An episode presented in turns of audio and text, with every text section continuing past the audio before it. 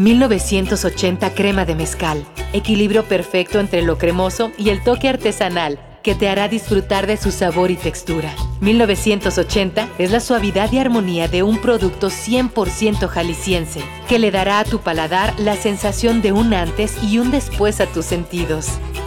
1980 crema de mezcal. Comparte su sabor.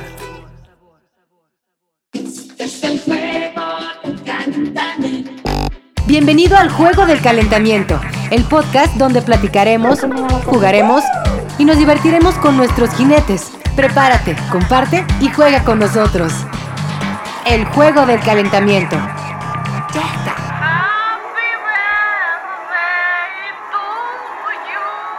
Sean bienvenidos a El Juego del Calentamiento. Y el día de hoy eh, es traído a ustedes por 1980 crema de mezcal, pero traemos un invitado que le importamos. Fuimos hasta Chile para poder traerlo acá.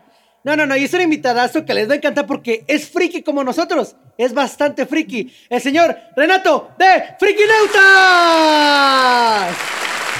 ¿Cómo está, señor? Gracias. Oye, qué buena presentación. Bien, bien. Emocionado aquí, contento de estar junto a ti el día de hoy. Eh, el decir que uno es friki ya es como, como el currículum completo. O sea, es como, ah, es de los nuestros. Sí, ya, ya. Eso es tu, basta, basta y sobra. Es parte del club ya, ya entró al club aquí como tal.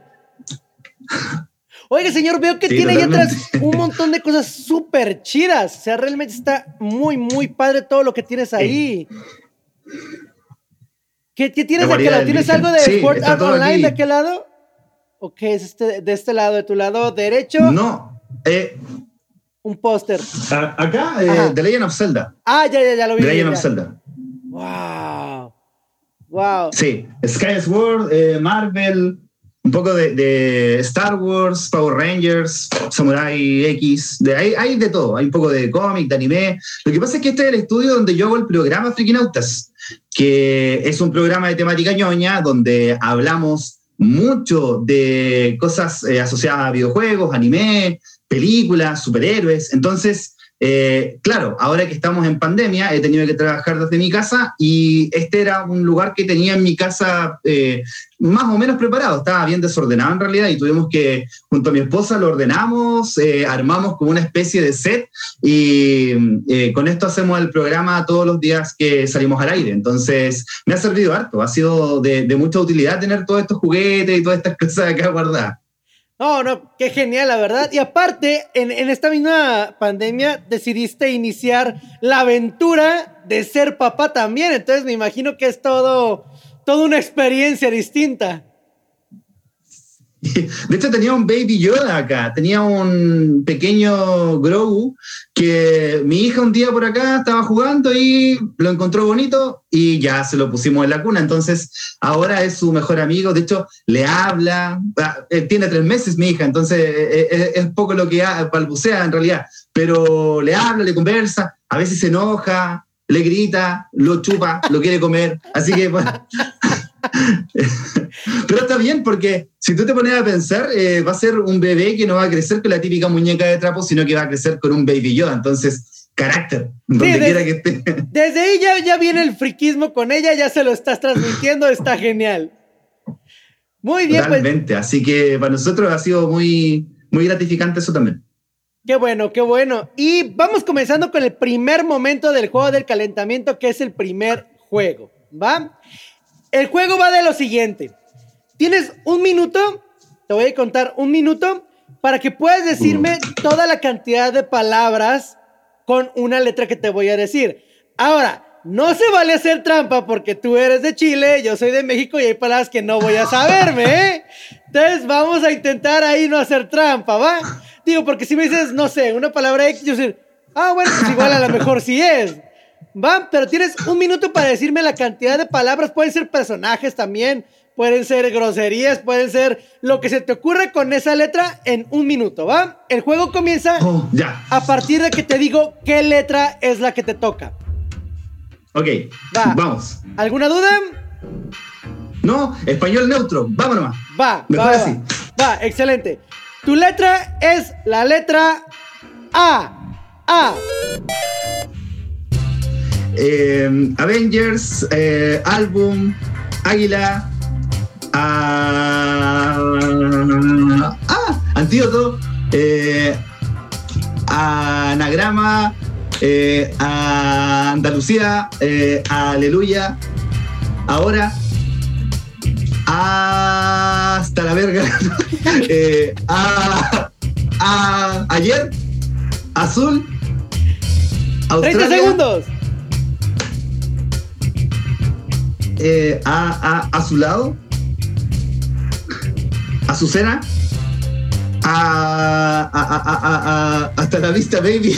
15 segundos. a- ayer, antes de ayer, eh, a, a, agilado, es algo chileno, pero 5. a- hasta luego. Hasta luego. Ay. Ahí, con eso cerramos. Bien, bien, bien. Estuvo bien. H, ¿eh? pero bueno. eh. Te, te la libraste Oye, de es bueno. difícil. No, sí es difícil. ¿Cómo uno, uno. Acá jugamos el bachillerato, no sé si conoce ese juego. Sí, sí, sí, sí. El bachillerato es como, es como el. De una, de una letra ah, y tienes que poner nombre, país, eh, ciudad o fruta y todas esas cosas. Sí, nosotros le llamamos Eh, basta a ese juego, le llamamos basta. Ah, sí, porque uno dice basta Ajá. o stop. Acá, acá decimos stop. Pero claro, eh, es difícil. Oye, es difícil jugar eso. Yo Sí. soy malo además para esas cosas. Fíjate qué ha pasado, invitados que vienen aquí que primero así como por el chat me dicen, no, no, no, eh, va a estar bien fácil, ya practiqué el primero, ya viste lo que haces, va a estar bien fácil, ya lo practiqué y todo. Y ya después de que el juego dice, es que en el momento se te va, o sea, algo pasa que se te va, o sea, todo el rollo. Sí, es cierto, se te va todo. O sea, uno, uno puede estar mentalizado, pero no. Yo me había preparado para B y me dijiste A. Me jodiste. No. Sí. ¿Por Ahora, qué? ahora, Renato, vamos con, con la primera parte. Este, ¿Cómo comienzas o cómo decides hacer toda esta aventura del programa de Frikinautas con todo tu, tu conocimiento friki alrededor? ¿Cómo, ¿Cómo se da este nacimiento? Mira, eh, con mucha humildad lo digo, pero yo creo que el ejemplo de Frikinautas podría servir para muchas personas que a lo mejor tienen ideas si no las concretan o no se atreven a concretarlas. Porque yo he tenido dos grandes aciertos en mi vida laboral, digamos, y todo está asociado al tema friki. El primer acierto es que cuando yo estaba estudiando periodismo en un canal local de acá de Temuco, vi que en un matinal, en un programa de la mañana, había un chico que iba, digo chico como de 12 años, eh, iba a hablar de videojuegos. Entonces, yo lo encontré como atractivo, simpático, en el sentido de que era un espacio que no se estaba dando en televisión, más en televisión regional, en un programa matinal donde, eh, no sé si eh, eh, en, en México hay- debe haber el formato similar al matinal, ¿cierto? Sí, que está como sí. orientado a, a- a- a- como a la mamá, que está cocinando, ¿cierto? Sí. Y entre medio te meten ese tipo de cosas. Entonces, ver a un joven hablando de videojuegos en ese espacio, yo lo encontré interesante. Eh, lo seguí como por dos o tres semanas y luego ya no salió más. Yo pregunté al canal eh, a través de correo, oye, ¿qué pasa con este chico que ya no aparece? Me dijeron, no, es que empezó en la época escolar, entonces tiene que ir a clases y ya no está de vacaciones. Yo dije, oye, pero tal vez yo podría hacer eso. Y me dijeron, bueno, ven un día, hacemos una prueba y todo. Conversamos, planificamos más o menos eh, cómo podríamos hacer y comencé en ese espacio hablando de videojuegos. Súper breve, era como, eh, eh, como 15 minutos, 20 minutos, pero con el tiempo fui tomándole un poquito más el gusto. Ese fue como el primer impulso. Yo dije, oye, pero era simplemente preguntar, ir y ofrecer algo y, y listo. Eh, siempre hay alguien que está dispuesto a hacerlo. Bueno, pasó, después pasaron varios, varios meses, varios años, de hecho. Eh, después dejé de hacer ese espacio porque se reestructuró el canal, eh, cambiaron algunos programas, sacaron algunos espacios. Y yo me quedé así trabajando en otras cosas, pero lejos de mi área. Yo estudiaba periodismo. Entonces empecé a trabajar en otras cosas. Un día estaba súper cansado y dije, ¿sabéis que yo no quiero trabajar más en esto porque era algo nada que ver? eh, bueno, a propósito, era un, era un trabajo que se llama pilotero. No sé si, si se conoce el concepto allá. ¿Cómo es el Oye, concepto? pero es que podríamos hablar de chilenismo igual, Sí, sí, diccionario sí. chileno-mexicano. Sí, Hay de todo, bastante. porque ¿eh? Hacer un instructivo aquí. yo digo que el chileno es como un idioma prácticamente. Bueno, en México igual. Nosotros eh, en Chile como que queremos mucho a los mexicanos. No sé si tú sabías eso. Sí, sí, sí, Eh, claro. Y se hay muchas agradecemos. cosas que acá nosotros crecimos con el Chapulín, crecimos con el Chavo, entonces con el español neutro de los doblajes, entonces eh, como que empatizamos mucho con los mexicanos. Cuando los mexicanos vienen acá a la universidad, por ejemplo, yo sé que los reciben distintos a los que vienen de, otras de otros países porque básicamente uno yo, es como que los conociera de antes. ¡Ay, qué bonito! la, la música más escuchada en la zona popular de Chile, ¿sabes cuál es? ¿Cuál? ¿Mariachi? Rancheras. ¡Wow! Mariachis. Así es, hay grupos chilenos que cantan rancheras. Entonces, eh, acá, Juan Gabriel, Ana Gabriel, de todo el, el, repertorio mexicano se escucha mucho en sectores populares, en el sector rural, por ejemplo, la gente cuando está eh, trabajando ahí, eh, cosechando, con música ranchera de fondo. Así que e, ese es un datazo, ¿eh? Vaya dato perturbador. Eso está bastante padre porque, digo, uno no, no se lo espera y, y, uno está acostumbrado aquí en México más como vernos, a veces nos vemos como algo nada más central dentro de lo que somos nosotros, ¿no? Y ignoramos cómo nos perciben en otras secciones de, del país.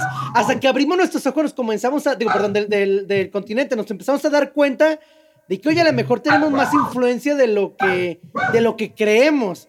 Y hay más gente que aprecia lo que a lo mejor nosotros ya no apreciamos. Es como, wow, no, nos recuerda mucho como, oye, es que México está chido por esto, porque lo, no, nos ven como, sí. algo, como algo muy padre. Eso está muy interesante. Pero, pero a ver, cuéntanos, ¿qué era lo que era este, qué era, qué era el chilenismo? ¿Qué significaba esto?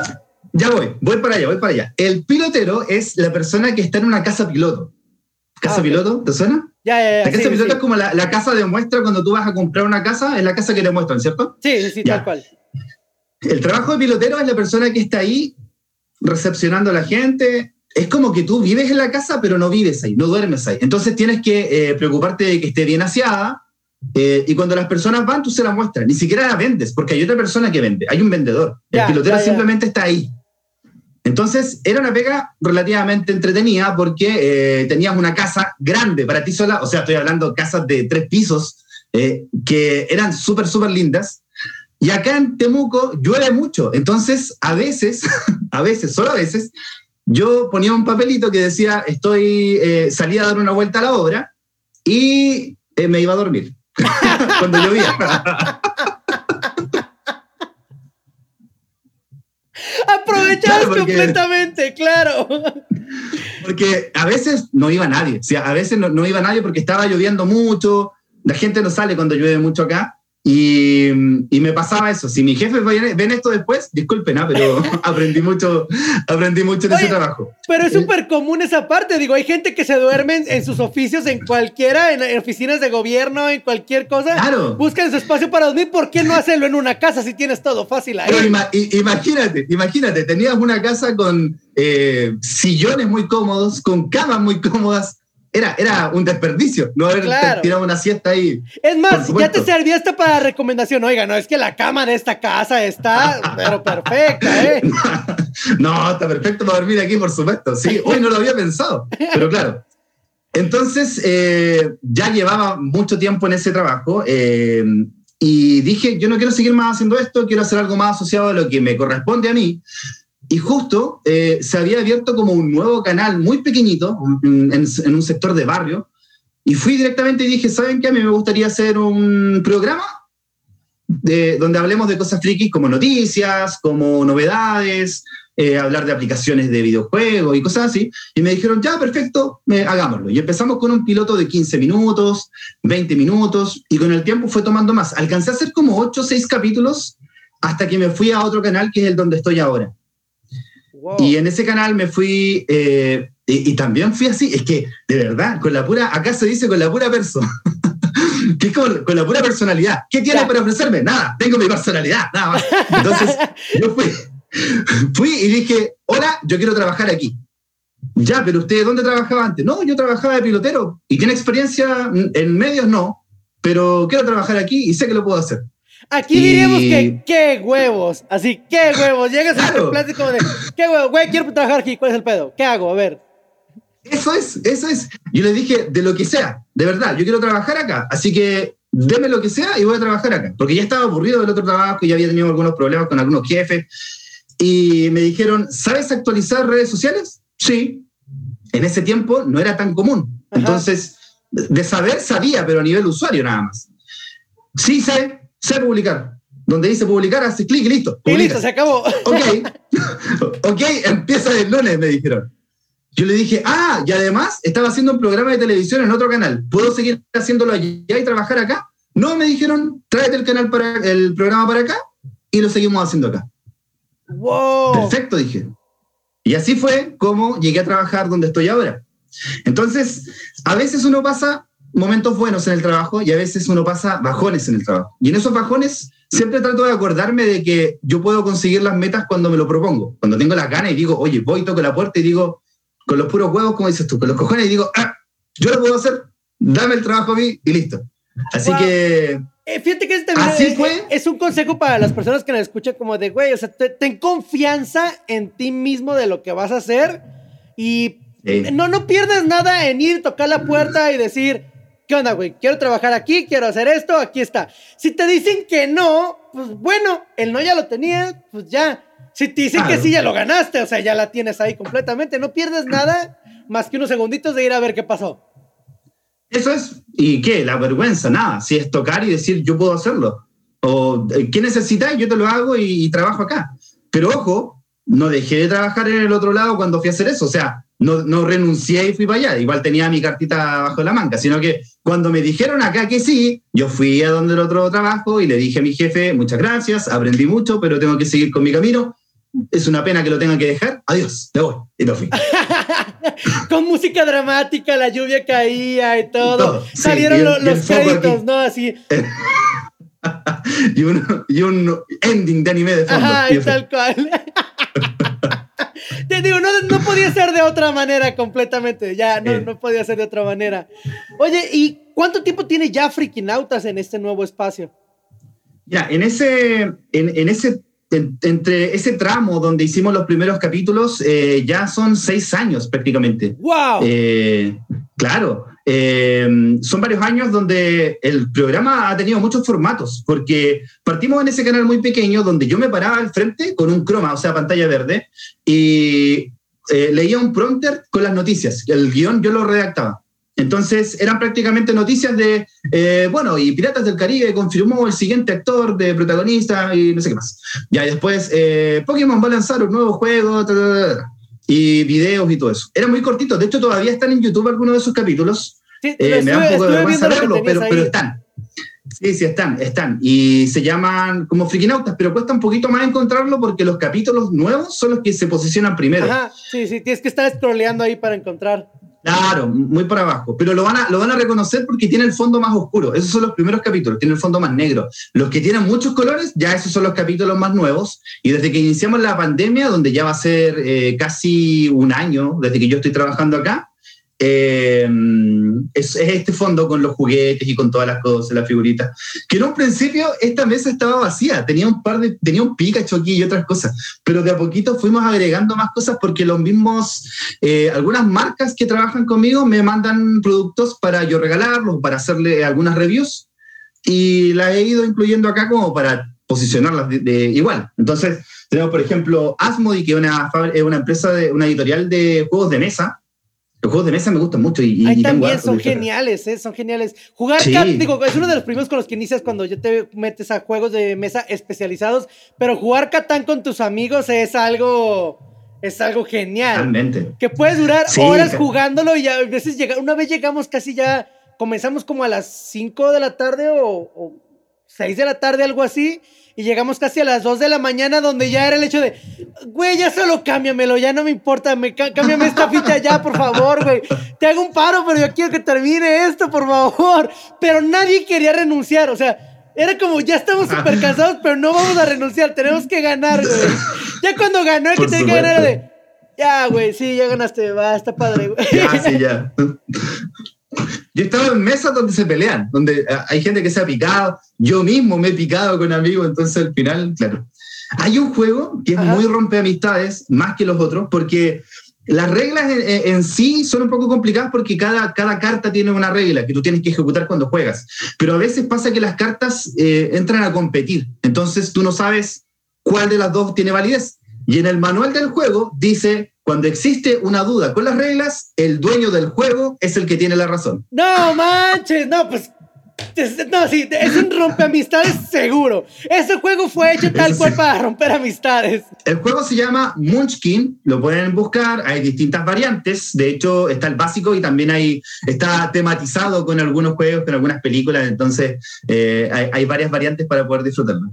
No, es que fíjate que yo le agarré el juego a los juegos de mesa, le, le agarré el amor porque es tan padre poder convivir con alguien. Jugábamos uno también que nos gustaba mucho que se llama La Resistencia, donde unas, ah, uno, sí, uno, uno, son como parte de, tal cual de la Resistencia y otros son como los villanos que se van a estar infiltrados. Entonces tienes que tratar de descubrir quiénes son los infiltrados y se pone tan genial porque está desde el güey que no sabe ocultar que es el, el, el que, el que está ahí haciendo las cosas, hasta el otro vato que igual medio sabe y medio está diciendo algo, pero no le crees. No, se vuelve toda una experiencia única y divertida, la verdad. Claro, es como el Among Us, pero en persona. Exactamente, exactamente. Entonces se vuelven ocultos, sí. No, y se vuelven unos alegatos porque, no, si tú eres el espía y se gritan y no y cuando descubres, a veces al que le estás gritando que tú estás seguro que es el espía de, sí. ay, bueno, no es. Y alguien que, que, ni había dicho oh. nada y estaba como acá, tranquilo, era el espía y te truenan el juego. Es un juego que los, los que somos parte de la resistencia es difícil ganarlo. Es muy difícil. Sí, cuesta. Sí, es más entretenido ser espía en esos sí, juegos. Sí, la mera verdad, sí. La verdad es que sí le agarras el saborcito. Pero a ver, continuamos. Estamos con los juegos de mesa. Y sigues diciendo qué más pasaba con, con Frikinauta. Digo, esto es normal en el juego de calentamiento que vamos con un tema y nos vamos desviando. Es parte del saborcito. Claro, eh, como te decía, eh, los juegos de mesa forman parte igual de, la vitrina acá, digamos, de lo que tengo atrás. Eh, y, y, esto se ha ido llenando poco a poco. Entonces, igual ha sido bonito que las marcas confíen en uno y que te empiecen a mandar cosas. Además que hay pocos espacios así en la televisión. Nosotros somos televisión abierta, que tiene un gran valor porque cualquier persona con un televisor puede recepcionar nuestra señal. Salimos además por TV cable, salimos por internet, pero eh, la apuesta principal es habernos en señal abierta. Entonces, eso es, eh, eh, es importante, porque es una televisión pública, además está el alero de una universidad, entonces ahí, tratamos de que en Frikinautas tengamos mucho de eh, entretenimiento, educación e información. Son los tres roles que debería cumplir la televisión. Entonces, dentro del perfil friki, nosotros tratamos de cumplir con todo eso. Por eso, los días viernes, por ejemplo, tenemos muchas noticias. Ayer eh, tuvimos muchas noticias y era, pero una locura porque esta semana ocurrieron muchas cosas. Y, y, ese resumen de noticias muy querido. Mucha gente nos escribe, nos manda noticias igual. Entonces, eh, hemos tenido buena, buena recepción. Eso está bastante padre porque aquí en México, algo que podría asemejarse es cuando hace muchos años teníamos el juego de, mm, digo, perdón, el programa de Ay, Super Nintendo, Super Fan, algo se llamaba. Uy, sí. Y estaba muy bueno y tenemos a Rodríguez y era, y era en televisión nacional y salía y te explicaban todo. De pronto la televisión local o nacional ya no le interesó hacer nada por el estilo. Entonces se acabó ese programa y bye. O sea, ya no tenemos nada de eso y ya nada más era pues las que los chismes, que si el espectáculo en chismes de actores, pero que no sé qué tiene nada que ver. Entonces hemos perdido eso y obviamente aquí toma mucha más fuerza programas que, que estén en internet, que tengan que ver con toda esta parte friki que nos agrada, toma mucho más fuerza y nos agrada más, pero la televisión local no quiere apostar a esto. Han sido muy pocos los canales que intentan hacer algo, pero siempre como con la parte de, fíjate que todavía traen mucho el, ay no, a la gente a lo mejor no le interesa. ¿A quién va a estar viendo eso? Ellos ni siquiera lo van a consumir, es como, te estás perdiendo de un público enorme que queremos consumir justamente eso. Sí, totalmente. Y como dices tú, eh, la tele cambió, cambió básicamente por el público y se basa todo en el tema comercial. Entonces, eso le juega mucho en contra del contenido y es un rol súper importante la tele porque comunica, crea realidad, o sea, construye realidad. Eh, hay, hay, hay, muchos factores que, que pueden influir en el contenido de la televisión. Entonces, claro, uno dice a veces, la gente quiere ver más cultura y te ponen un programa de cultura que a lo mejor tiene baja sintonía, porque la gente en realidad no quiere ver cultura, pero también tú tienes que cultivar un público. Por eso hay canales que eh, son 100% dedicados a la cultura y que tienen un nicho muy, muy acotado, pero las personas lo prefieren. Y tienen ya su público segmentado. Y es que también depende cómo des las cosas, ¿no? Creo que a veces los programas de cultura suelen ser mucho de, sí, muy buenas noches, estamos aquí escuchando este video de bla, bla, bla, bla. Y es como, Dios mío, dame un somnífero ya, por favor, o mátame, eso está horrendo.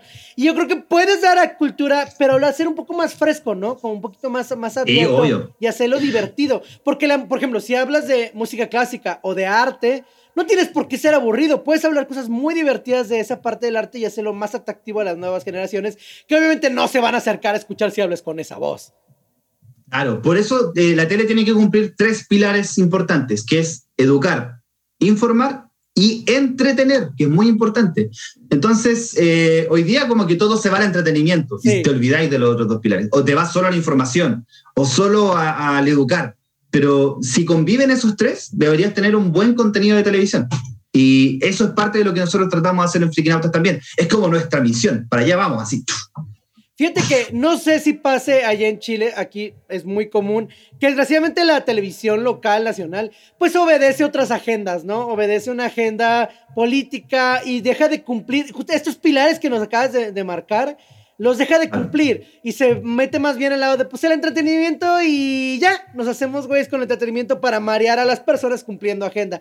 Y eso hace que se pierdan cosas tan chidas como, como el poder hablar, ahorita la, la, cultura del cine, de, la, de Marvel, de los videojuegos, es algo que, por amor de Dios, ha crecido exponencialmente de cuando yo era pequeño, ahorita es un sueño tener todo lo que tenemos. O sea, poder, poder tener la comunicación de, güey, ya salió un nuevo capítulo de WandaVision y tienes al siguiente, a la, hora de que salió, menos de la hora, ya explicaciones, teorías, todo esto era algo que de pequeño era casi imposible poder tener acceso a eso. Sí, totalmente. Y piensa tú cómo cambian también los formatos. O sea, uno podía decir, el cine era lo máximo, ¿cierto? Teníamos películas, teníamos los Oscars, teníamos eh, producciones súper buenas, eh, que van desde las más millonarias y taquilleras hasta las más humildes, pero que por contenido ganan. Eh, películas extranjeras como Parasite, tenemos películas que te emocionan, que te alegran, que te entretienen, que te acompañan, pero de pronto vino la pandemia, atacó la nación del coronavirus, ¡pum!, se desplomó la industria del cine. ¿Y qué pasó? Las series de televisión, ni siquiera de televisión, de streaming, de Netflix, Disney Plus, eh, tenemos Amazon Prime, HBO Max, empezaron a, subir y ahora tenemos excelentes producciones. Antes los actores de cine, yo creo que rara vez lo podías ver en una serie. O sea, ideal hubiera sido que eh, personajes como Daredevil o que eh, Arrow, eh, personajes que, que, son de cómic, los hubiesen interpretado actores de, connotados de Hollywood. Pero no pasaba eso y hoy día está pasando lo contrario. Los actores de Hollywood están bajando a las series porque tienen más rentabilidad y probablemente también un mayor poder lucrativo. Yo creo que Marvel ayudó mucho a eso. Como dices tú, WandaVision ayudó a cruzar un poco el universo cinematográfico con el de series y nos hace ver hoy día a actores de películas que también los podemos ver en series y no por eso van a ser buenos actores. Entonces, yo siento que antes estaba como la categoría de eh, soy actor de televisión, ah, soy actor de cine. Entonces, ahora no, ahora es como se puede cruzar y de hecho eh, comercialmente incluso puede ser más taquillera una serie de televisión o una serie de, de alguna de estas plataformas que una película que hoy día no se va a estrenar en cines porque la mayoría de los cines están cerrados. Y fíjate que hay actores de televisión muy buenos. La, la, vida nos ha dado actores muy buenos de televisión que es personajes funcionan. Alguien que, que recientemente, o bueno, no tan recientemente, pero explotó bastante. Simplemente la serie de Breaking Bad, todas las actuaciones que tienes ahí y ahora Better Call Saul es como, güey, es que eso está, esto está genial. La interpretación de, en Breaking Bad de Heisenberg es algo que te deja. Si ya no se había impactado mucho como Hal en Malcolm in the Middle, ahora ver algo totalmente distinto en Breaking Bad fue como. ¡Wow! Y desgraciadamente a él no se le da el reconocimiento tan fuerte en el cine como debería. Lo encasillan a papeles bien tontos y lo, y lo, lo ponen en algo bastante bajo cuando dices, tiene un potencial enorme. Sí, totalmente. Pesa mucho también el director ahí, ¿ah? Porque el director es el que tiene que controlar a veces que, oye, ya, pero no te pongáis, eh, actúame bien, eh, personifícame bien el personaje, no te salgas. Y claro, eh, pasa mucho ahí también que hay actores que son muy maniáticos, que es por eso que eh, hay actores de series que han pasado a cine y que hacen un, papel muy bueno. pasa, por ejemplo, mucho con Adam Sandler. Adam Sandler es catalogado como un actor que simplemente se dedica a hacer cine barato, del que te hace reír y punto. Y que invita a sus amigos como tal, ¿no? Nada más. Además, otros actores que hacen lo mismo. Ajá. Pero eh, como actor, Adam Sandler es súper bueno. Y él lo sabe. Y él actúa bien. El problema es que no lo vas a ver en una producción buena porque probablemente para él es mucho más fácil, para él y su productora, es mucho más fácil y lucrativo hacer películas como Son como niños, que eh, hacer eh, personajes más potentes o con un, con un guion eh, más duro. Como por ejemplo la película Diamantes en Bruto. No sé si, si la viste. Sí, sí, sí, sí, Es una película, Uncle James creo que se llama. Es una película donde Adam Sandler actúa súper bien, de forma magistral, y tú dices, oye, pero este no es el tipo que yo veo haciendo estupideces en, en las películas que hace él. No, porque el tipo fue un actor, pero se va por el otro lado porque es un nicho que le da mucha rentabilidad. al final yo trabajo para eso también. Eh, exactamente. es que es, más, como tú dices, lucrativo. Digo, tiene películas que aún dentro de su área. Fíjate que yo no soy muy fan de las películas de él, más que la única que realmente me divierte y que, me entretiene ver ha sido la del Click. Se me hace una película muy buena ah. esa, esa película. Que, wow, eso está muy, muy interesante lo que logró hacer dentro de su rango de. Porque, digo, Adam Sandler es chiste de pedos, y chistes sexuales. Es como básicamente la comedia fácil, ¿no? Pero esa película aparte sí tiene una tramita también como, como con carnita atrás, una parte que te deja pensando. Entonces dije, güey, este güey puede hacer cosas muy chidas solamente... Pues, ¿para qué le vas a meter tanta producción si con una película a lo mejor que te costó en lugar de 50 millones, este te costó 20 millones y terminaste ganando 200? No tengo por qué hacer eso. Digo, por ahí hay un video de, no sé si has visto, te lo resumo así nomás, que habla del, por qué odia él a Adam Sandler y explica todo este rollo. Y digo, güey, es que es tal cual, digo, no, no lo vemos. Y aún así son, son actores, muy buenos. Son actores muy buenos que, que están limitados en ese punto. Pero pasa mucho por el, claro, pasa mucho por el director. Entonces, a veces el director hace una hace un trabajo magistral con el actor y logra ver cosas que eh, él probablemente no ve. Que pasó mucho también con Leonardo DiCaprio. Leonardo DiCaprio tenía el estigma, ¿cierto?, del niño bonito, rubio, de ojos claros, que salió en Titanic y que probablemente era el sueño de todas las chicas, pero eh, lo toma Martin Scorsese, lo, lo, lo lo chasconea un poco, ¿cierto? Eh, lo hace subir de peso y lo pone ahí de, infiltrado eh, eh, en, una película. Entonces, te empieza a dar luces de que, claro, esta persona actúa bien, lo hace con pasión y hoy día todos queremos a Leonardo DiCaprio por los trabajos que tiene en sus últimas películas. Y de hecho, si vuelves a ver Titanic, ya no lo encuentras tan mal y dices, oye, en realidad no lo hacía mal. Era bueno el muchacho. Digo, a mí de las primeras películas que me empezó a cambiar ese, ese estigma con él fue cuando vi la de Atrápame si puedes, Catch Me You Can, con, con Tom Hanks. Dije, oye, es que no es solamente la actuación de Tom Hanks. Este vato tiene una, un buen ritmo en su actuación. O sea, sabe mantenerlo. Y verlo con, con Tarantino, a jugar con Tarantino y ver lo que se atreve a hacer, dices, wow, este vato realmente dejó de ser el niño bonito de, de Hollywood para convertirse en algo más, que también es algo que, yo creo que en su momento eh, Brad Pitt manejaba, ¿no? Por ejemplo, pues este era el niño bonito Brad Pitt, pero ella es más, eh, Brad Pitt era muy consciente que él no era un gran, una gran actor, porque no tiene mucho rango, admitamos, Brad Pitt no tiene un rango actoral grande, pero güey se atrevía a hacer, igual te podía hacer uno donde salía súper guapísimo y por, eh, igual se aventaba a hacer un 12 monos, donde sale todo loquito y todo así. Y eso creo que, creo que te hace también el decir, wow, el actor se atreve a hacer cosas que otros no, que no sale de, de su onda del post de soy súper guapo, como un George Clooney, por ejemplo, que lo podías ver como Batman y seguía haciendo su mismo papel de cuando estaba como doctor, que era el doctor guapo y punto, ¿no? Claro, totalmente. Yo creo que eso es muy importante cuando el actor logra despegarse de eso y crear eh, otra faceta totalmente distinta, tú dices, ah, cambia mucho. Porque si sigues viendo a la misma persona, Nicolas Cage, si sigues viendo la misma persona una película tras otra, tú dices, pero si, ya lo he visto, ya lo he visto en todas las películas, sale igual. Fíjate que Nicolas Cage tiene películas que digo, ah, está padre, creo que el director sabe agarrar el estilo, si le puedes llamar de alguna manera, de actuación de, de Nicolas Cage y los hace funcionar, ¿no? Pero de pronto hace ciertas cosas que yo me pregunto, ¿cómo al director se le, se le hizo que eso estaba bien? Sus clásicos ruidos raros, o sea, que de la nada se puede estar así y... Y tú, sí. Güey, ¿eso por qué está bien? Pero dices, bueno, el güey, digo, el vato ha hecho cosas interesantes y ahorita de pronto está agarrando cualquier trabajo. O sea, te está agarrando pura serie B, puro lo que, lo que sea. Y dices, bueno, a lo, a lo, mejor ahí es un nicho, a lo mejor ahí es donde funcionaría, tal vez. Pero fíjate que su punto como Ghost Rider en la segunda película no se me hizo tan malo. O sea, tampoco se me hace excelente, pero siento que no es tan malo. De pronto la segunda película tiene cosas como, como raras, como el hecho de que se pone a orinar flamas.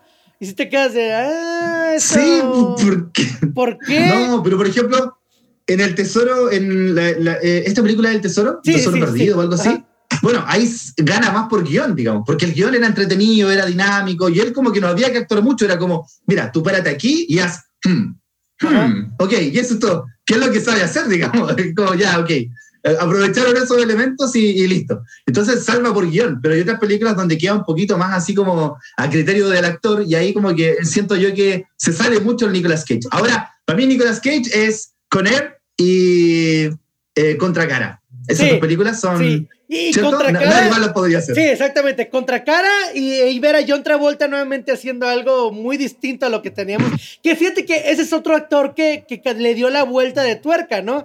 De ser el clásico güey que iba a ser el niño bonito que iba a bailar y bonito, súper guapo. Y de pronto su carrera se empieza como a desaparecer. Lo agarra Tarantino para Pulp Fiction y ves que, que es un güey que podía hacer algo muy distinto. Ya después, actualmente, como que se volvió, se medio piró y se fue a cosas bien raras. pero tiene muy buen talento, tiene un gran talento. Sí, sí. Sé que podemos seguir con esto, pero tenemos que llegar al segundo momento. Al segundo momento del juego del calentamiento. Va el segundo juego. Emocionante. Este es un juego, no te voy a mentir, muy difícil. Pocos, pocos invitados oh. lo han pasado, ¿va? Este, creo que alrededor son cuatro nada más lo que lo han pasado.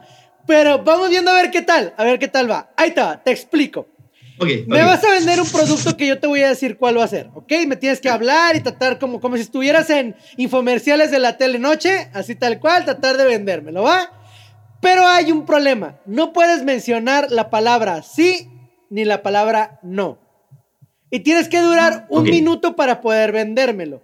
Si mencionas la palabra sí o la palabra no, ahí termina el juego, ¿va? Y el juego comienza cuando te digo cuál es tu producto para poder comenzar a vender. ¿Alguna duda? No, perfecto. Va, muy bien. Ah, perdí, perdí. No. no te preocupes, está bien, empezamos. Ahí vamos a empezar. ok, ok. Va. Tu producto es. Me vas a vender el Catán.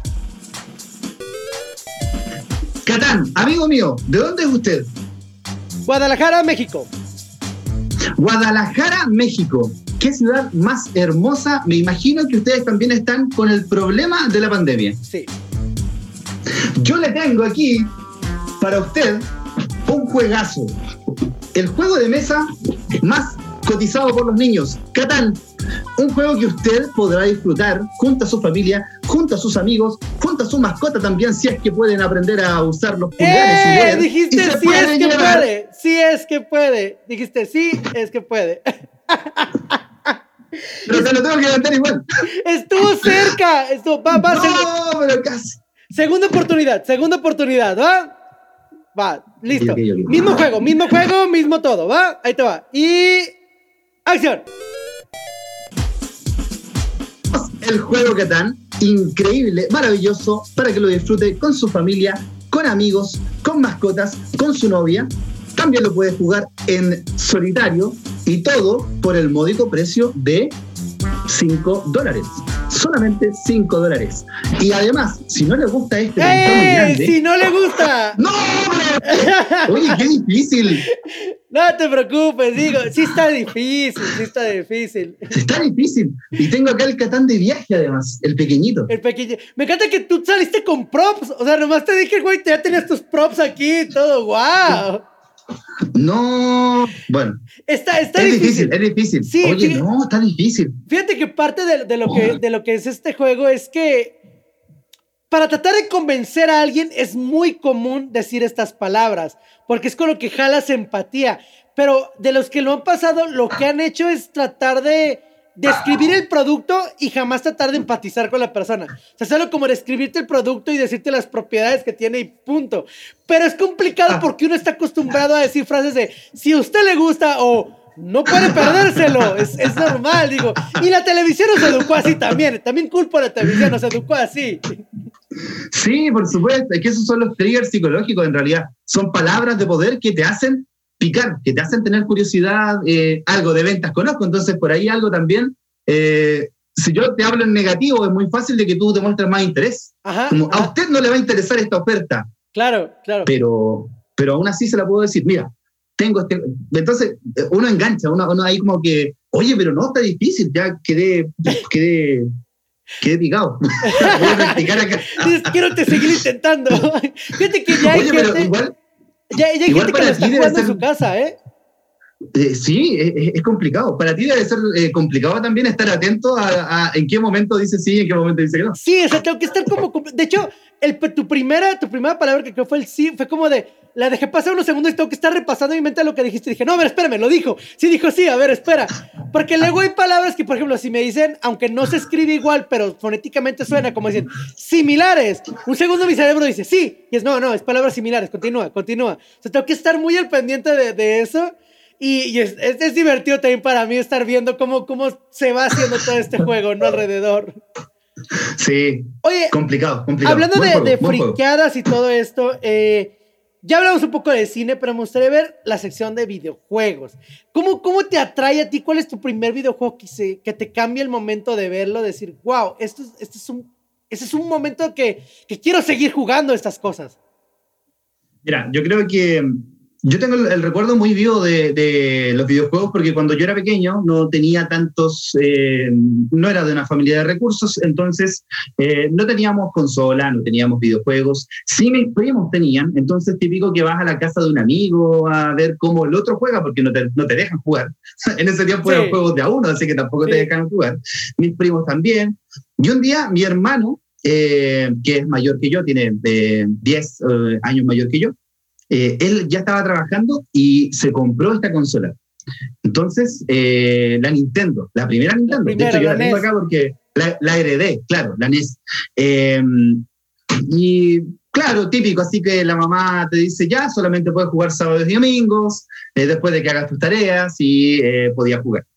Mi hermano trabajaba eh, de chofer de, de, de bus, entonces eh, él en las mañanas se levantaba muy temprano, tipo 5 o 6 de la mañana, y yo me tenía que levantar a las 7 para poder ir al colegio cuando era chico. Él me levantaba a las 6 y me dejaba jugando. No, Entonces yo ganaba, ganaba, una, ganaba una hora, eh, tenía una hora para jugar hasta que se levantaba mi mamá y ahí ya tomaba desayuno, me preparaba para ir al colegio. Nunca llegué atrasado porque estaba súper despierto, entonces era súper bueno. Yo tengo, ese, ese recuerdo lo tengo de mi hermano, un recuerdo muy bonito que atesoro porque eh, es como el, primer inicio que tuve en los videojuegos y jugando Super Mario, que era el juego que traía la NES. Fíjate que, que nosotros lo comentábamos con mis hermanos en el especial de Navidad que tuvimos, que mi mamá pues a veces nos castigaba la consola, porque esa consola, digo, también nosotros nunca fuimos como de dinero realmente, nos la regalaron mis tíos de Estados Unidos y fue que llegó y la teníamos ahí, entonces, aunque otros ya tenían el, el Super Nintendo, para nosotros era como, bueno, nosotros tenemos el NES y es nuestra consola, es nuestro único momento de jugar, entonces querés explotarlo lo más que podías. Y mamá cuando se enojaban nos la castigaba y era de que encintaba la caja y la guardaba y no pueden jugar. De pronto encontraron mis hermanos la manera de, de cuando mis papás no estaban, de quitarle la cinta con cuidado, que no se notara poder sacarla y jugar. Invariablemente mi mamá nos descubrió. O sea, invariablemente a una mamá no la puedes engañar, ¿no? Entonces, invariablemente nos descubrió. Claro. Pero era ir a intentar hacer eso. Y de pronto ya tenía amigos que podían tener las consolas y era de, güey, te invito a mi casa, traes tu consola. O voy a tu casa y jugamos. Porque ya era, ya era empezar a ver estos juegos. Por ejemplo, en Super Nintendo, un- un- de los primeros juegos que me voló la cabeza era el Donkey Kong Country. Que era como, wow, es que esto es 3D. Estoy viendo algo. Bueno, no sabía en ese momento que era 3D. Más bien era como, es que estos monitos se ven muy diferente. Esto ya no parece hecho, Claro. hecho a mano. O sea, ya no parece como de cuadritos. O sea, ya se ve volumétrico. Esto ya tiene volumen. Ya, ya está muy interesante. Y ese juego me voló la, la cabeza la primera vez que lo jugué. Aparte que es un juego complicado. Donkey Kong Country es un juego Sí. complicado. Que yo creo que generaciones actuales no saben lo que es esa frustración. No, además que eh, para el tiempo en que salió Donkey Kong Country, no tenía puntaje y tampoco tenía tiempo. y tú decías, pero ¿qué estoy jugando? Estoy jugando un juego sin puntaje y sin tiempo. ¿Qué, qué hago entonces? Tomo, agarro banana, ya me da vida, pero ¿qué más? Nada más, es simplemente llegar a la meta. Y vas matando enemigos, ¿cierto? Y vas avanzando. La música, la música de Donkey Kong Country, maravillosa, pero es una de las bandas sonoras más hermosas que hay de videojuegos. Y el compositor siguió componiendo luego para otros eh, videojuegos más. Entonces, eh, tiene el sello ahí. Como tú dices, claro, el tipo de, de, animación, el tipo de, de, dibujo que había, de, gráficas, eh, era novedad total, porque antes era simplemente 8 bits, luego 16 bits, y luego pasamos a esto que era una emulación de 64 bits, mucho antes de que llegara Nintendo 64. Entonces, seguía siendo sprites, pero pre-renderizados que estaban ahí. Claro, eh, claro, y el proceso era, bueno, muy técnico. Eh, producían todo en una computadora, luego comprimían y lo metían al cartucho de, NES, entonces, o sea, de, Super NES. Entonces, eh, era revolucionario para la época. Lo mismo con Killer Instinct, por ejemplo. Killer Instinct usaba el mismo. Sí, Killer Instinct comenzó en, el arcade haciendo lo mismo que hacía, pero con más potencia, porque en el arcade tenías más potencia. Y Nintendo se atrevió a, ver lo que estaba haciendo Rare y fue de, ok, vámonos llevándolo al Super Nintendo. Sí le hicieron pequeñas modificaciones por aquello de la censura y cositas por que, pero muy mínimas.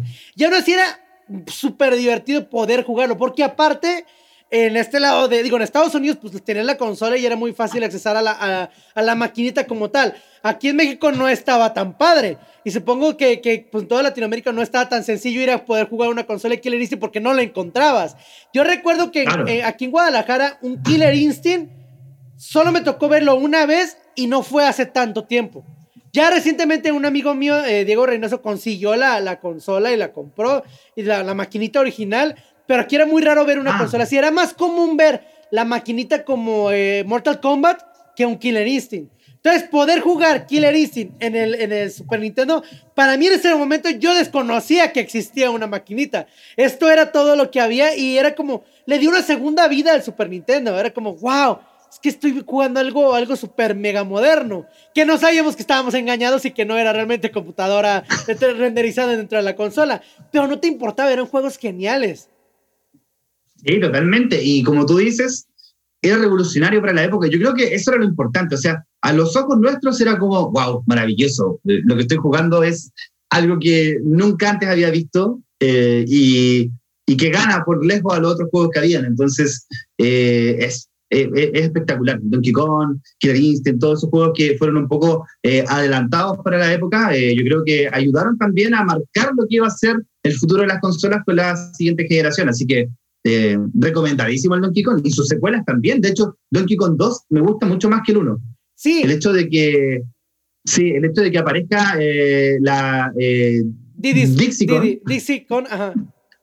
Claro, Diddy con Dixie, que es esta chica que puede volar, hace que el juego cambie completamente y la interacción con los animales, ¿no? De verdad es como la secuela que supera a la primera, claro. Para mí, en Donkey Kong, la verdad es que rara vez jugaba con Donkey. Yo jugaba con Diddy porque era, era, se me hacía muy fácil jugar con él. Es muy ágil. Y en la secuela, yo jugaba con Dixie. Es que realmente su, su movimiento de la, de la cola que giraba como helicóptero te ayudaba bastante en los saltos largos. Entonces se me hacía genial tenerla a ella. Y fíjate que, a mi opinión, digo, a lo mejor hay otras personas que concuerden, pero cuando llegamos a la época de, de la generación del PlayStation 3, cambian muchas cosas en los juegos, no, no nada más en cuanto a potencia y todo esto. Yo creo que los desarrolladores empiezan a hacer un poquito de, bueno, decimos en México como la concha, como la, el acostumbrarse a la hueva. Digo, concha creo que ya es algo muy feo, perdón. ¿Qué cosa? Concha.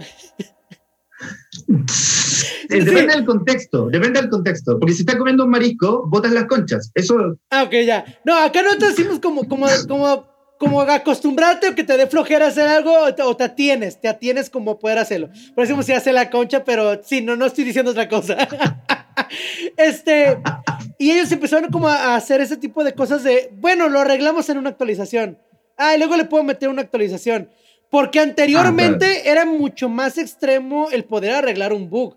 Llegó a pasar, en, por ejemplo, en maquinitas donde ya se había sacado la maquinita física y pasaba un error y tener que arreglar eso era desplegar muchísimo dinero.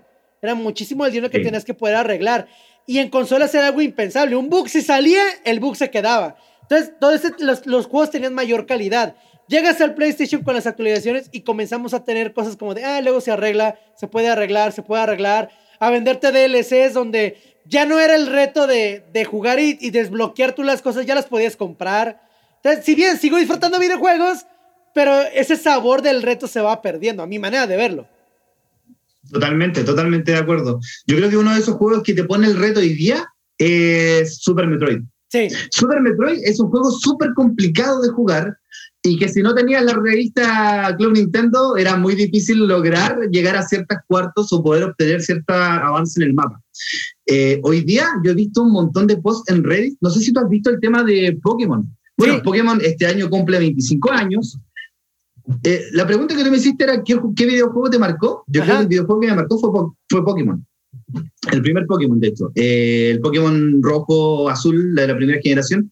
Fue el primer juego que yo dije, ya, aquí tengo que invertir todo mi tiempo y todas mis ganas para poder pasar esto porque no entiendo cómo pasar acá. Y ahí es donde yo simplemente ensayo y error, comencé a, conocer más cosas, pero lo, lo, que más marcó de este juego, creo yo, era que tenías que llegar luego al día siguiente donde tus compañeros y decías, oye, no sé cómo pasar esta parte. Ah, mira, se pasa así. Claro. como, pero, pero ¿por qué? ¿Por qué no dicen eso en alguna parte? En ninguna parte está escrito ni en el manual, nada. Sí, Hoy día, es comunidad. Sí, además con tus compañeros. En Reddit hay eh, muchos hilos de gente que se ríe de los niños que publican en sus redes sociales cómo paso aquí, cómo atrapo a este Pokémon, cómo hago esto, porque claro, eh, se simplificaron mucho las cosas. Yo creo que fue algo que muchos fanáticos de Pokémon odiaron con los juegos Let's Go Pikachu y Let's Go Eevee, donde el ejercicio de atrapar un Pokémon no era debilitarlo, sino que era simplemente eh, tirar la Pokébola con el Joy-Con, que era muy parecido, eh, era una cruz en realidad con lo que hace Pokémon Go. Entonces, eh, simplificaron al máximo, la única parte más compleja la simplificaron y, claro, algunas pistas ahí que te dan algunos entrenadores para poder pasar ciertas cosas, pero antes no pasaba eso. Antes tú llegabas hasta donde querías y en alguna parte te perdías del mapa y tenías que volver a empezar todo de nuevo. Y eso como que siento que formaba carácter, o sea, uno como jugador igual sabía que estas cosas pasaban y era como, ah, ok, lo hago de nuevo y, todo. Pero hoy día no, hoy día es como, ah, lo dejo de lado y chao. Sí, siento que también puede marcar. Y, y, no nos malentiendan, generación Z, no nos malentiendan. entendemos que ustedes son una generación que a lo mejor, a diferencia de nosotros, tienen un rango menor a la frustración, lo cual no es exactamente malo. Creo que más bien nosotros fuimos de, güey, es lo que hay, o sea, es lo que tienes. Entonces te esforzabas, yo entiendo, pero también compréndanos que para nosotros el, la parte de los videojuegos es el reto, era el reto de poder lograrlo. Aparte los desarrolladores escondían un montonal de cosas para poder pasar los juegos de manera distinta y, que, y tal como dices, nadie te lo decía, nadie te decía exactamente que existían. En Super Mario Bros. 2, bueno, lo que nos llegó acá como Super Mario Bros. 2, que es este juego de sueños extraños que no parece un juego de Super Mario, tenías maneras para agarrar la cosita del químico que aventabas y abrir una puertita y de pronto te, te aparecían, te podías meter en uno de los tubos que en lugar de mandarte a algún lugar te, te hacía pasar de mundo te mandaba a otro mundo ya. Otro plano. ya, ya pasabas a. Si te metes en el tubito, por ejemplo, estabas en el nivel 1, ya te voy a mandar al nivel 5. Y en ese nivel podías encontrar otra manera de saltarte a otro nivel. O sea, era, era muy distinto. O la flauta en Super Mario Bros. 3.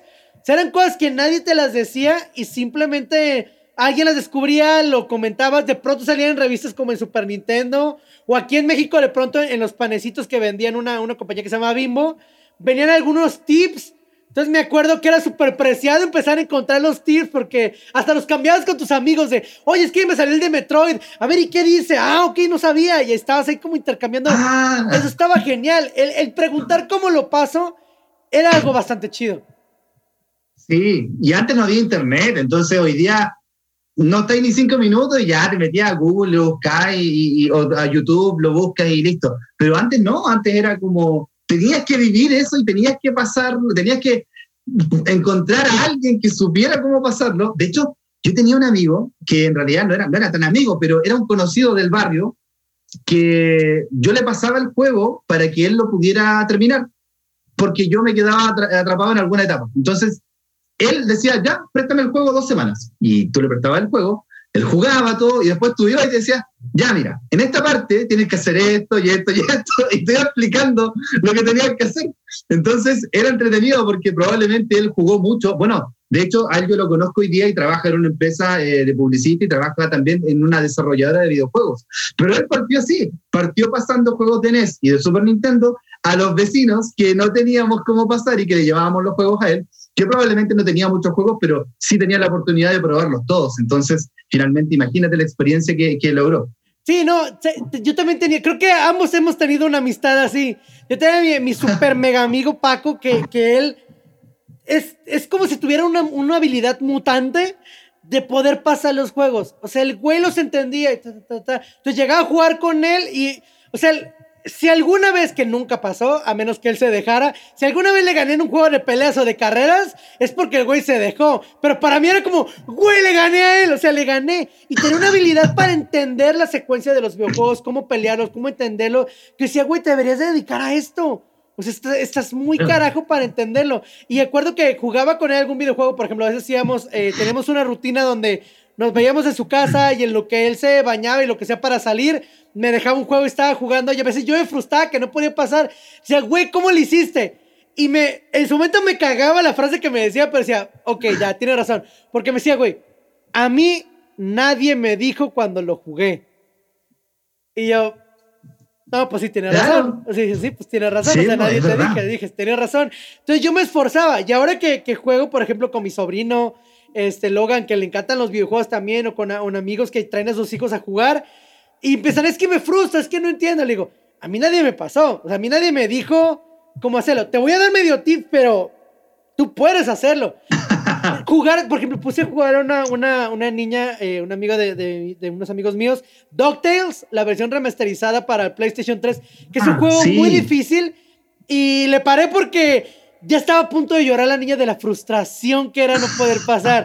Y yo que fue de, no, a ver, espérate, relájate, no, no llores, espérate, tranquila. claro, entonces, siento que a veces nosotros eh, conectamos más con esos juegos, pero las nuevas generaciones ya no tanto. Yo, bueno, hay, hay varias teorías ahí, ¿eh? que las nuevas generaciones no vivieron la parte análoga, no vivieron la parte sí. de, de las fotos, del álbum, ¿cierto? De los programas que tenías que ver todos los días a una hora en concreto y si no lo viste, te lo perdiste y te, tenías que, tenían que contártelo al día siguiente. Si no viste Pokémon el lunes, el martes te dicen, ah, bueno, salió Mewtwo. Y tú, oh, te lo perdí. Oh, Dios mío, ¿por qué me lo perdí? Sí, claro. Digo, y no tenemos claro. miedo a los spoilers en aquel momento. Simplemente no, Dragon Ball Z nos spoileó Goku convirtiéndose a Super Saiyajin y a Trunks desde el primer episodio del Z, porque aquí en México, todo lo que mandaron a Latinoamérica, no sé si se equivocaron o les dio flojerita o lo que sea, que simplemente el intro inicial era el de Z y todo el tiempo fue el de Z. Posteriormente, en retransmisiones, ya te sacaban el intro normal que debía de haber sido, donde no venía ni Vegeta, ni Trunks atrás, ni Goku. Entonces para nosotros era como de, ya estás esperando que eso pasara, ¿en qué momento va a pasar eso? Claro. O sea, la, la gente ahorita dice, spoilers, por favor, nosotros nos lo comíamos con patatas ahí comiendo a un lado, o sea, ya. Y era lo que había y estábamos contentos y todo, y está bien. Sí, Entonces, sí. siento que las nuevas, las nuevas generaciones eh, pasan por eso, pasan por el hecho de que viven de lo inmediato. Bueno, las mismas historias de Instagram, eh, claro. cosas que son, eh, que se desechan. Yo no, acá qué, atesoramos. Atesor Mira, yo acá tengo juguetes de cuando era chico. Imagínate, tengo juegos de cuando era chico porque mi generación es de la de acumular, porque se me puede perder, porque lo puedo perder, porque lo voy a olvidar, no sé. Pero las nuevas generaciones, como no vivieron esa parte análoga, eh, ah, se desprenden más fácilmente de ciertas cosas. Y está bien, en realidad son, distintos, son distintas formas de vivir pero cada vez estoy sonando más boomer. es que eso pasa, o sea, ya, mira, yo no sé, desconozco si nuestros padres a esta edad que tenemos vivieron este sentimiento de ya estoy viejo, o sea, exactamente esta edad, o les tocó más, más sí. adelante, pero sí me frustra un poco porque dices, es que no me siento viejo. O sea, a mí todavía me gusta ver las películas, me gusta eh, ver anime, ver, jugar videojuegos, no me siento tan viejo porque de pronto es aceleró tanto, la, la, tecnología avanzó, las generaciones avanzaron tanto que, que ya me siento un poco desfasado tal vez. Pero no, la claro. policía todavía me habla a mí, entonces no soy tan viejo. no, y lo peor es que hay cosas que ya por mucho que uno quiera, eh, igual te miran raro, así como, oye, pero todavía compras figuras, todavía compras juguetes. No, mamá, son objetos de colección, por favor, respétalos. Entonces, es como que ya, ya, no, te, ya no, no se te permite ciertas cosas cuando llega a cierta edad. Pero yo creo que, bueno, son prejuicios sociales y al final uno quiere hacer, uno puede hacer lo que quiera, si uno es libre también para poder sí, para poder eh, disfrutar la vida como uno quiera. Y fíjate que creo que nosotros en la generación que estamos tenemos, bueno, a mí me ha pasado que tengo doble lado donde me juzguen. la parte adulta que me dicen, ay, ¿cómo tienes? Tengo un montón de figuritas y todo. ¿Cómo tienes todavía figuras? ¿Cómo tienes eso? ¿Qué niño? ¿Qué bla, bla? Y luego la parte joven, donde yo tengo mi colección de DVDs, o sea, muchos DVDs y Blu-rays que tengo ahí, a tener. Y, ¿por qué los tienes ahí si están ahí en Netflix? O sea, ¿qué te pasa? Qué raro. Y dice, chale, o sea, no pertenezco ni acá, ni pertenezco acá. Eh, ya. ya, ya. ya llegará alguien que podrá decir, oh, Bro, somos iguales. Somos iguales, bro. igual tengo lo mismo. claro. Y luego me pasa mucho como, como pues, sí alimento mucho redes sociales, pues agarro lenguaje de lo que se está utilizando ahora sí que de la chaviza, ¿verdad? De los jóvenes que están utilizando. Y hablas con alguien de tu edad y ¿por qué dices eso? Y tú, no, nada, así déjalo. nada. Así lo déjalo. por ahí, lo escuché por ahí. Sí, está bien, está bien. Lo dije mal, me equivoqué. pasa, pasa, pasa mucho. Vamos llegando al tercer momento del juego de calentamiento. Este juego es más relajado, creo yo, es un poco más tranquilo. Todo en el juego de calentamiento lo hacemos con un minuto, entonces igualmente tienes un minuto para, para hacer esto. ¿Qué es que me tienes que contar una historia en un minuto? Pero yo te voy a decir tres palabritas. ¿Ok? Esas tres palabras tienen que aparecer en la historia. No es necesario que las repitas constantemente, simplemente tienen que aparecer en algún momento por ahí. Ojo, no las puedes anotar, ¿eh? Porque te estoy viendo las manos, no las puedes anotar. sí, sí, sí, mira, es que como yo soy periodista, tengo el afán de anotar todo. Pero sí, sí, no. Voy a dejar mis manos aquí. Esta es parte del juego, no las puedes anotar, va. El juego comienza ah, cuando termino de decirte cuáles son tus tres palabras. Tienes que durar un minuto, ¿va? Si puedes darle medio coherencia a la historia, es algo que se agradece mucho, ¿va? Entonces, ¿está listo? Va. Sí. Escritorio completo, como ustedes lo conocen, el completo tal cual, y videojuegos. El otro día estaba escribiendo una historia sobre videojuegos cuando llegó mi señora con un rico completo que ustedes conocerán como hot dog en otras partes, pero el completo acá en Chile lleva viene esa o la salchicha, lleva además tomatito picadito así, sazonado, muy rico, y encima lleva una capa de palta, que ustedes dirán, se llama aguacate. Insolente. No, acá le decimos palta. En otras partes del mundo le dicen abocado. Está lo mismo. El tema es que estaba ahí, en pleno trabajo de comedístico, de, de comer, cuando se me cae en el escritorio. En el escritorio. Y dejé todo embarrado bueno, lamentablemente para comer completos hay que saber eh, cómo comerlo bien. Y es por eso que si vienen a Chile tienen que aprender a comer completo y con chucrut, por favor. Cinco segundos. Ah, ¿puedo seguir? Ok, eso. Y mayo, mayo y mostaza también. Terminé antes, ¿no? Un poquito se bien, lo, rescataste. Me encantó porque yo estaba como de que no se le olvide la palabra escritorio, que no se le olvide la palabra escritorio. ¿Cómo la va a meter? no, lo tenía guardado al final. Sí, me encantó. Lo derramé completamente. estuvo muy bien, estuvo divertida. fíjate que cuando, cuando hago este juego me divierte mucho el hecho de que yo también entro en tensión con, con las personas que lo están contando. O sea, este juego a veces me tensiona a mí porque yo estoy preocupado de, por favor, que sí lo diga, que sí diga la palabra, por favor, que sí se acuerde de cuál era. Yo también entro en ese juego de lo dirá, no lo dirá, se lo olvidó. Y como tengo que estar al pendiente que lo digas, también a veces digo, no, no lo ha dicho, no, no, no ha dicho la palabra, a ver, recuerda, no, no lo ha dicho. Entonces se vuelve divertido también para mí este, este juego.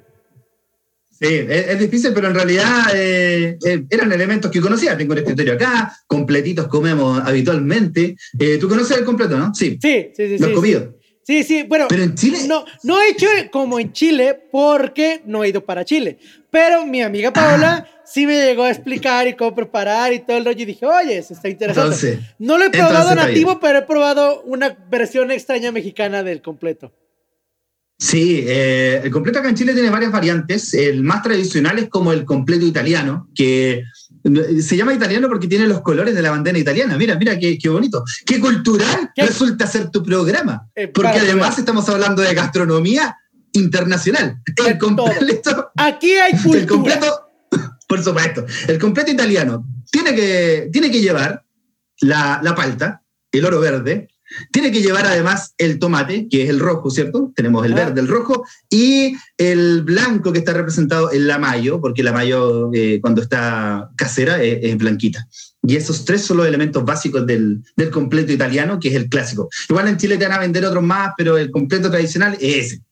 Fíjate que aquí de pronto llega una onda de, bueno, aquí hay un estado que se llama Sinaloa, y de ahí comienza a salir cosas bien extrañas donde la gente tiene la maña de ponerle a los, a los hot dogs o completos, un montón de cosas súper extrañas arriba. De pronto ya te encuentras unos con frituras como tipo doritos, rufles arriba, y luego lo combina que con queso derretido encima, a la vez que tienen los rusos y luego le ponen tocino encima. O sea, empieza a ver combinaciones que dices, pues ya lo que ya el hot dog como tal ya no importa, o sea, es toda la masa de cosas que tiene arriba. Hay gente que le pone hasta frijoles también arriba, y es como son demasiadas cosas que dices, esto ya no sé si es exactamente un hot dog. que y ya no lo puedo agarrar así, o sea, ya lo tengo que partir y comérmelo de otra manera. claro, ya, ya complica todo. Pero sí, acá se usa eso. Lo, la salchicha pasa al segundo plano finalmente con todo lo que le pones arriba. Así que también se usa el chucrut. Eh, ¿Conoces el chucrut? No, a ver, ¿qué es eso? Es una especie de mm, el repollo o el repollo, ¿cómo, ¿cómo, se llama el repollo? ¿El col? La col. La col, ajá, ajá. La col. Ya, que es como, que es como una lechuga apretada, ¿cierto? Muy apretada que tiene muchas hojas. Sí, sí. Eso eh, pasa por un proceso de, cocción y de fermentación en vinagre. Entonces queda como, como algo escabechado, como el ah, picle, como los pepinillos. Y eso también se le pone al completo. Es muy tradicional acá, por lo ah, menos. Eh, hay lugares donde lo ponen. Sí, sí, lo he visto. Y eso, eso tiene que ver un poco con los migrantes, los colonos que venían de otras partes, ¿cierto? Que traían un poco ese alimento y hay varias zonas donde se come más el tema del chucrut. De hecho, creo que chucrut es un, es un alemán, es una palabra alemana chilenizada que se usa acá. Pero tú vas, vas, al supermercado y lo encuentras como chucrut y lo ocupas para eso. Wow, gastronomía con frikinautos, para que vean, aquí tenemos de todo, chilenismo, videojuegos, cine y gastronomía, aquí hay de todo, todo puede ser. Y es que aparte nuestra, nuestra gastronomía sí es muy diferente en, varios aspectos. Creo que me ha pasado a conocer gente de Guatemala donde creo que hay más cosas similares con México, hay algo que ellos le llaman, este, ay, se me fue el nombre, pero que para nosotros son algo llamado gorditas, que básicamente es un pedazo de masa que le ponemos carne adentro y eso es básicamente nuestra la parte. Y ellos tienen algo muy similar que según ellos le llaman diferente, pero termina siendo una gordita. Pero pronto con Chile tenemos cosas que sí son bastante, bastante distintas. Entonces se me hace muy atractivo. Tengo muchas ganas de viajar para allá y probar lo que hay allá, conocer los lugares. A mí se me hace algo, lo que veo en fotos de Temuco, por ejemplo, se me hace algo majestuoso el poder ver algo, algo allá porque lo siento más natural que lo que yo estoy acostumbrado a estar viendo aquí en, México, ¿no? Que aquí, quieras o no, pues desgraciadamente ya dominan los edificios y todo. Claro, totalmente. Yo creo que Temuco es una bonita ciudad para estar acá, eh, porque siempre cuando uno viene a Chile, ya conoce Santiago, Viña del Mar, eh, Valparaíso, son lugares muy turísticos, hay, hay como mucha gente, pero en realidad yo me atrevo a decir que todo el sur de Chile es bonito, donde tú vayas, pero de verdad, así, Tú vas, te pierdes en un camino y encuentras una laguna o encuentras un, humedal, que un humedal es como una especie de pantano eh, donde conviven muchas especies y muchos animales. Entonces tú puedes hacer fotografía, puedes andar en bicicleta. Hace poquito un amigo mío hizo un recorrido en bicicleta, recorrió como 200 kilómetros en bicicleta por acá, eh, eh, en varias comunas cercanas, y sacó unas fotografías pero hermosas de lugares que yo no sabía que existían. Y claro, son lugares que tú te pierdes porque normalmente vas en carretera. Pero cuando haces esa ruta en bicicleta encuentras que hay muchos lugares donde puedes acampar, donde puedes estar a la orilla de un río, donde puedes estar a la orilla de un lago, y hay de todo, de verdad. Por eso yo recomiendo que Temuco es un bonito lugar porque Temuco como tal te sirve para hospedarte. Pero desde aquí tú te puedes mover. A una hora estás en la costa, a una hora estás en la nieve. Entonces eh, tienes muchas cosas cercanas.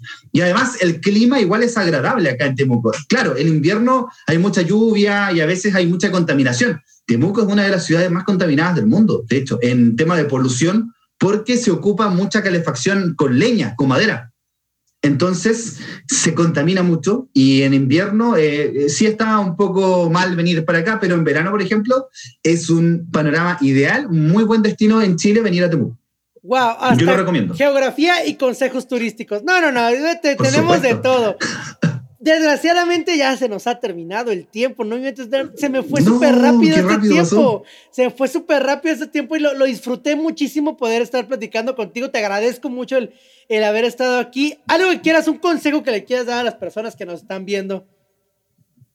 Eh, no sé si consejo, pero me gustaría retomar un poco la historia inicial que hice, que cuando uno tiene una idea y tiene una propuesta de valor y uno sabe que lo puede hacer, eh, hay que tener confianza en uno. Nadie más va a tener confianza en uno. O sea, yo no puedo esperar que alguien más tenga confianza en mí. Tiene que partir por mí. Y yo creo que todos tenemos oportunidades de poder hacer cosas.